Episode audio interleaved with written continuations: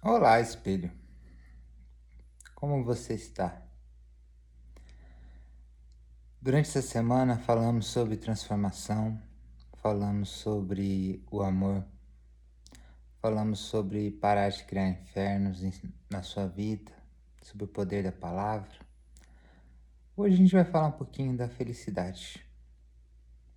A meditação de hoje é, é olhar um pouquinho para esse prisma e muitas das perguntas que vêm é, é possível ser feliz o tempo todo, né? É, quando se preenche o vazio, a felicidade, como ela se manifesta? Mas para falar de felicidade, é preciso antes a gente falar de tristeza. E não há como falar de tristeza sem lembrar de uma história que para mim é uma das histórias mais bonitas que eu ouvi em formato de parábola ou de fábula, que é de um jovem rapaz que vai ao psiquiatra em prantos, pedindo um remédio para a felicidade, pois sua vida era tristeza. E o médico foi falando: Você já uma série de remédios. Ele falou: Eu já tomei todos. Já fui em todos os lugares. Já fui em igrejas, sinagogas, terreiros. Não encontro a felicidade. Não sou capaz de sorrir. Já tomei todos os remédios. Os únicos que funcionam são os que funcionam para dormir. Eu não sou capaz de sorrir. Aí o psiquiatra responde: Olha, se você já tomou todos os remédios, se você já procurou ajuda em vários lugares e não conseguiu, e você precisa dar um sorriso hoje, tenho uma boa notícia para te dar. Nossa cidade está recebendo um grande palhaço que diverte multidões mundo afora. Recebemos o privilégio de receber ele hoje. Toda a cidade vai lá para assisti-lo e sorrir. E eu duvido que você vai que você não vai conseguir dar um grande sorriso, pois ele é muito feliz, ele é muito alegre e ele é muito engraçado. Eu tenho certeza que você vai encontrar felicidade lá hoje. Aí amanhã a gente pensa. Venha amanhã e me diga como foi. E aos prantos, o moço fala para o psiquiatra: Doutor, o palhaço sou eu. E isso me toca profundamente principalmente com uma frase de Pessoa, Fernando Pessoa, que se conecta profundamente a essa fábula, a essa história, que fala que condição de castelo existe em qualquer terra larga. Mas onde haverá o castelo se não for construído? Ou seja, em todo terreno é possível ter um castelo. Mas se ninguém construir esse castelo, será apenas um terreno. Então, como é possível a gente falar de felicidade se não falar de tristeza antes? E o que é tristeza? Essa eterna busca por algo que a gente não encontra. Talvez seja o vazio, que a gente já comentou antes. Mas olhando para o prisma da felicidade e para alguém que já entrevistou muita gente, uma dica se você é um líder, um gestor e em alguma entrevista você quiser deixar um candidato desconfortável, mas só para ver a reação não por maldade, mas para você entender uma coisa muito importante. Porque as perguntas normalmente são aspirações, conhecimentos, tecnologias, o que, que sabe fazer, o que, que não sabe fazer, o que gosta de fazer, o que, que não gosta de fazer. Sua principal qualidade, ser perfeccionista. Seu principal defeito, também ser perfeccionista, ser ansioso. As respostas. Qual animal você gostaria de ser? Leão, as respostas básicas que todo mundo já foi treinado para responder. Agora ouse perguntar: qual é o propósito da sua vida? Não um propósito aqui dentro. Qual é o propósito da sua vida?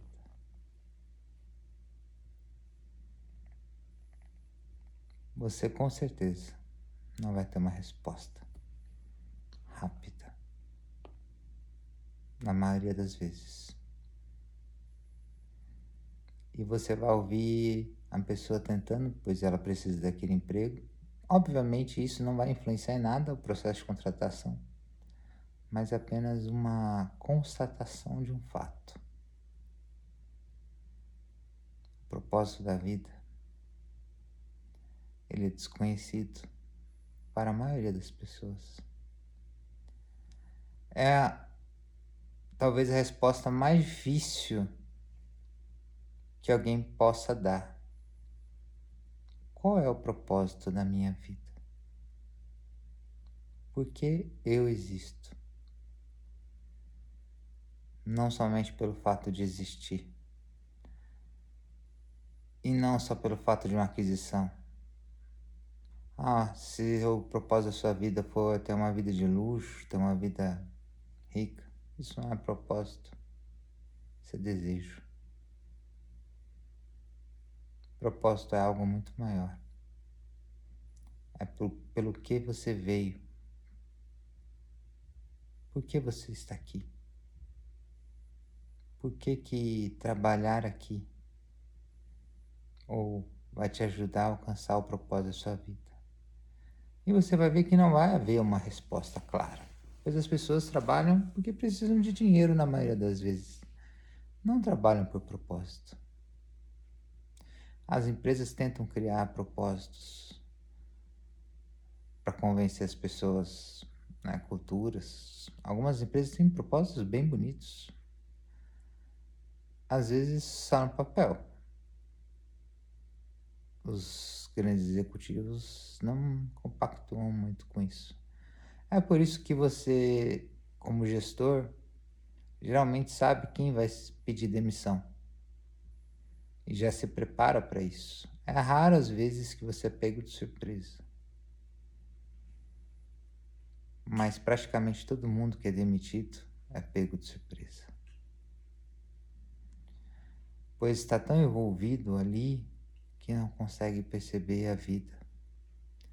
Não consegue perceber o seu propósito e aí começa a depressão, burnout, uma série de doenças psicológicas, uma tristeza, porque não há felicidade aonde não houver uma busca por propósito. A felicidade também não é na conquista desse propósito, porque um propósito de vida leva uma vida. E aí sim embarcamos no Carpe Diem, a jornada do dia a dia. Quando a gente encontra o propósito da nossa vida, cada dia é um dia de desafios, o vazio não existe mesmo. Em boa parte do dia você tem grandes dificuldades. Não é um dia inteiro de felicidades constantes. É uma felicidade da alma de estar percorrendo aquilo, de estar buscando, de estar lutando. Talvez o termo correto não seja nem a felicidade, seja a gratidão. Acho que a questão da felicidade ela é muito ligada praticamente ao mesmo conceito de um orgasmo. ela vem em momentos espontâneos. Ela aparece durante o dia. Durante um insight, uma palavra bonita que você escuta, ou a alegria de simplesmente ter sobrevivido na busca do seu propósito. Então, o primeiro ponto aqui é qual é o seu propósito? Acho que você tem que olhar muito bem e pensar por que, que você está aqui. Ou por que você gostaria de lutar? Aí muitas pessoas me perguntaram, pô, Paulo, mas qual é o objetivo dessas meditações? É, você quer fazer um novo trabalho? Você mudou de profissão? Por que, que você decidiu começar a falar? E eu sempre gostei de escrever, sempre gostei de escrever, mas eu tinha e quem me conhece e trabalhou comigo sabe que todas as reuniões eu sempre entrei de câmera fechada. Porque eu gostava de observar as reações. Mas eu aprendi a olhar no espelho. E para que as palavras saiam do meu coração, eu preciso olhar para o meu espelho. E meu objetivo aqui é compartilhar um pouco do meu propósito de vida. Eu não quero que o meu propósito de vida se torne o seu propósito de vida. Quero que você encontre o seu e seja feliz ou grato e tenha a beleza de sobreviver lutando por ele. Mas eu faço isso por, por amor. Minha essência é amar. Eu sou amor da cabeça aos pés. Essa é uma definição, um decreto da minha vida. Pronto, comecei daí. E aí fui olhar da onde vinha a minha tristeza, a verdadeira tristeza. Era na dor, na dor do outro. Comecei olhando pelas crianças que longínquas da África que sofriam que sentiam fome. E meu coração chorava. É impossível passar uma propaganda do Médicos Sem Fronteiras que eu não fique extremamente abalado e dê vontade de chorar sem parar. Pois ver uma criança sofrendo, para mim não há dor maior. E aí, partindo daí, entendi, poxa, o sofrimento de uma criança passando fome ou doente é um algo que me deixa muito triste. Tá um bom motivo para lutar. Que mais?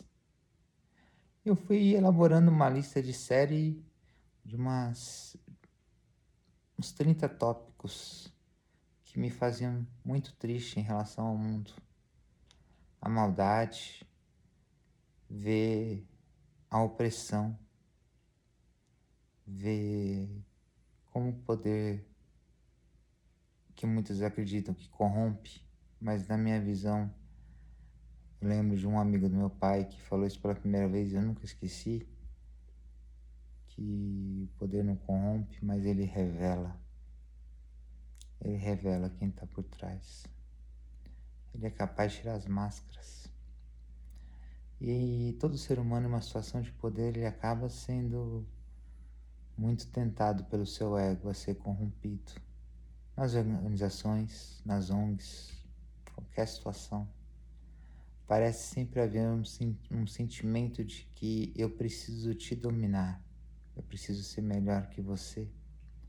E não na busca de ser melhor do que si, mas sim na busca de ser melhor do que o outro. Não há conforto para a alma mais rápido do que ver alguém numa situação pior do que a sua. E também não há uma tristeza maior para a alma do que ver alguém melhor que a sua. Por isso a questão da inveja ser muito forte. E muitas pessoas falam, não compartilhem seu sucesso. porque isso atrai coisas ruins? Não sei. Sinceramente, sobre isso não sei. Eu acho que a gente tem que se orgulhar sim dos nossos sucessos, das nossas alegrias, das nossas conquistas, independente do que os outros vão achar.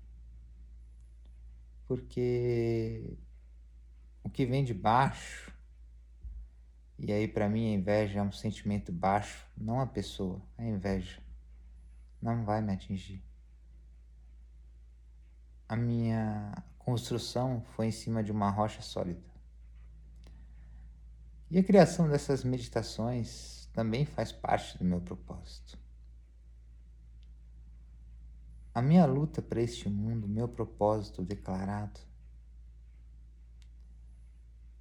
é pelas minorias. O que quer dizer uma minoria?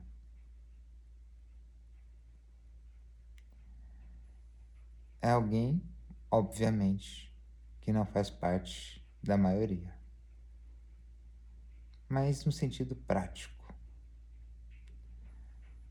São todas as pessoas livres, pois hoje no mundo, graças a uma, certa, uma série de eventos, é, a maioria das pessoas já são livres. Alguns poucos povos ainda mantêm escravos mas a liberdade na maioria dos países já foi dada. Seja para os negros, seja para os índios, seja para quem optou por amar de uma maneira diferente das organizações, das siglas, das formas de expressão do amor, seja pelo mesmo gênero seja por outros modelos. Para todas as pessoas é permitido viver. É permitido viver. É livre, você está livre para viver. Mas você não é igual a mim.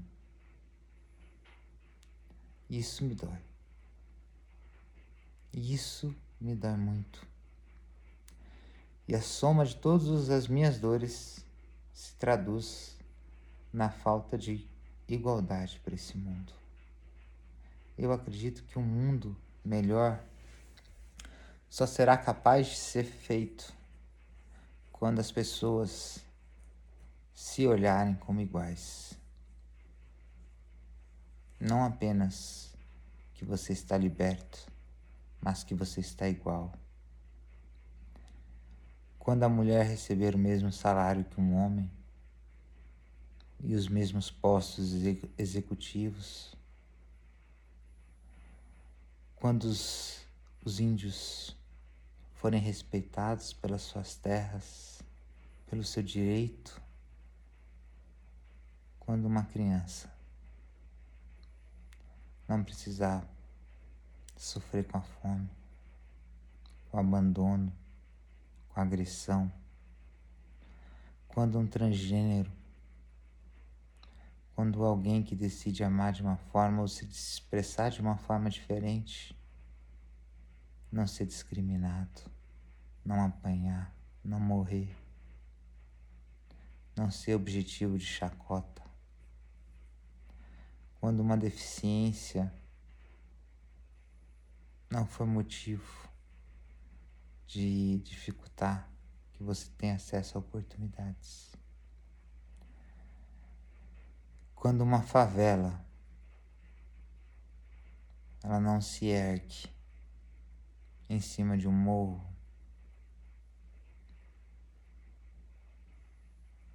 mas sim quando todas as pessoas têm a capacidade de poder morrer, é, morar em cima de um morro, mas com, com dignidade, com luz, com energia, com liberdade. Quando as crianças forem capazes de sonhar novamente. Crianças que hoje são aviãozinhos que possuem armas, que têm uma expectativa de vida muito baixa. Quando a vida do jovem ter sonhos novamente, quando o adulto voltar a ter sonhos, quando o senhor que gostaria de continuar trabalhando, mas o mercado acha ele velho demais e tem medo de que ele morra no trabalho e tem que pagar os custos e não o contrata, sendo que talvez seja ali a pessoa que poderia mudar completamente a realidade daquela empresa. Por um mundo onde as minorias sejam tratadas como iguais. Aí sim teremos um mundo onde não existirá maioria ou minoria, e simplesmente um mundo. Acredito sim que cada um tem desejos diferentes para a própria vida. Tem gente que gosta de acumular, tem gente que gosta de doar, tem gente que gosta de viver com pouco. Tem gente que gosta de viver com muito. Isso não vai mudar. Mas que isso seja uma opção. Né? Muitas vezes é, eu ouvia a seguinte frase: Ah, Paulo, seu comunista de iPhone. E quem fala isso é de um desconhecimento tremendo. Não que o comunismo, o socialismo, porque a maioria das organizações políticas são corrompidas, mas a questão do ideal. Quando você lê o manifesto, o manifesto comunista ou os ideais, que o que eu gosto de ler são os ideais. São os preceitos, as ideias que para mim movem o mundo não a execução delas, porque a maioria das execuções são falhas, tanto do capitalismo, socialismo, qualquer tipo de modelo econômico é muito difícil não haver uma sociedade que não é corrompida pelo poder. Então, não tem exemplos grandiosos sem defeitos. Talvez os que mais conseguiram chegar próximo da igualdade sejam os nórdicos, os países nórdicos, mas eles não revelam o segredo para o mundo. Mas lá eu acho que é um, pelo menos os lugares que eu passei, um dos lugares onde eu vi mais igualdade, apesar de terem certas diferenças. Mas não é um segredo que eles quiseram compartilhar com o resto do mundo. Talvez seja ali uma fonte de inspiração pra gente. Mas a questão do comunista de iPhone. Quando Marx dizia que queria que as pessoas tivessem acesso a tudo, era muito mais no, no sentido de igualdade. É o direito de todo mundo comprar um iPhone se assim o quiser. Ou comprar um Galaxy, comprar outra coisa. Ou não comprar nada, mas ter o direito de comprar. E não ser isso exclusividade a poucos. Um mundo onde as concessões são feitas para que as pessoas possam todas terem os mesmos direitos é a desistência do ego em prol do outro, é se olhar ao espelho. Para mim é isso a manifestação comunista. Então, se me chamarem de comunista de iPhone, a minha resposta vai ser vai ser essa. Marx Queria que todo mundo tivesse um iPhone. Quem fez voto de pobreza foi São Francisco de Assis. Ninguém está pedindo para que você seja pobre. Pois na própria benevolência, na magnitude de Deus, ou a essência criadora, esse mundo é extremamente rico. Natureza mais rica que existe. Então, a pobreza não deveria existir em nenhum aspecto, se não houvesse tanta dominância, tanto poder. Tanto ocultismo, né? Tanta falta de informação. É mais fácil para controlar o gado.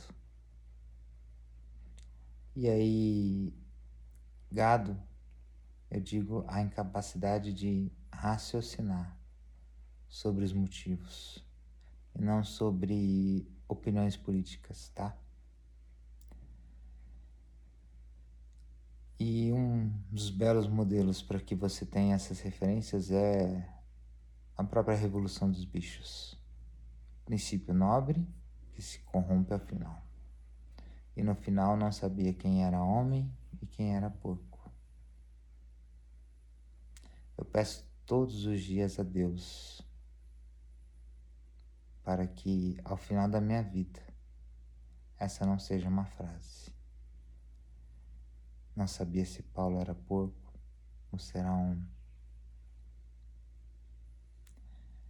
Eu quero, até o final da minha vida, lutar por um mundo melhor, por um mundo igual. Sei que é muito difícil. Começo com essas pequenas palestras, pequenas meditações, pequenas palavras da minha experiência, para ver se eu alcanço mais corações com vontade de fazer coisas iguais e se unirem a mim. Quem quiser, porque eu sei que sozinho eu posso ajudar algumas pessoas, mas não todas. Não tenho essa pretensão. Não tenho nem o dinheiro para fazer isso. E nem quero. Nem quero esse dinheiro todo. Mas eu gostaria que cada um pudesse fazer um pouquinho pelo próximo. Olhar ao lado e ver quem está desigual a você, deixar no mesmo nível de igualdade. E aí as escolhas individuais de cada um serão respeitadas. Vamos ter executivos, vamos ter lixeiros, vamos ter médicos, vamos ter professores, vamos ter vagabundos, vamos ter pessoas más, mas vamos ter muitas pessoas boas. O que não pode acontecer é o desequilíbrio. Então, se da minha jornada da vida eu conseguir ajustar um pouquinho desse equilíbrio, o meu propósito de vida foi cumprido. Então, isso está claro para mim. E lutar por isso todos os dias, sim, me dá gratidão pela vida. Em vários momentos, muita felicidade. Então, acho que a primeira pergunta para você é. Se você quer ser feliz ou ter mais motivos para ser feliz, você tem duas formas. Ou ficar tendo pequenos orgasmos constantemente, mas eles te levarão a uma série de infelicidades futuras, pois acaba, acaba a graça quando se conquista tudo que há de se conquistar. Tem uma hora que a comida mais gostosa deixa de ser gostosa. Mas a, a busca eterna de um propósito, ela nunca deixa de ser gostosa. Porque ela é uma luta que você sabe que você vai viver a vida inteira por ela. E muito difícil que você consiga alcançá-lo, a não ser que seu propósito seja extremamente pequeno. Mas quanto maior o seu propósito, maior o seu desafio. E a minha maior alegria será chegar ao final dos meus dias e ver que eu tive uma vida de luta, com honra. E minha luta não é com armas. A minha única arma será sempre o meu coração, o meu amor. Eu nunca vou achar ou nunca vou deixar de acreditar que o amor vence o mal. Eu sou o amor que vence o mal. Que essas palavras sejam positivas para a sua vida e que você possa meditá-las, meditar sobre elas neste dia. E te desejo sim uma vida de muitas felicidades, mas principalmente de propósito e gratidão por tudo que há, pois o mundo é belo, a gente que anda estragando ele. Ao meu espelho, meu grande abraço.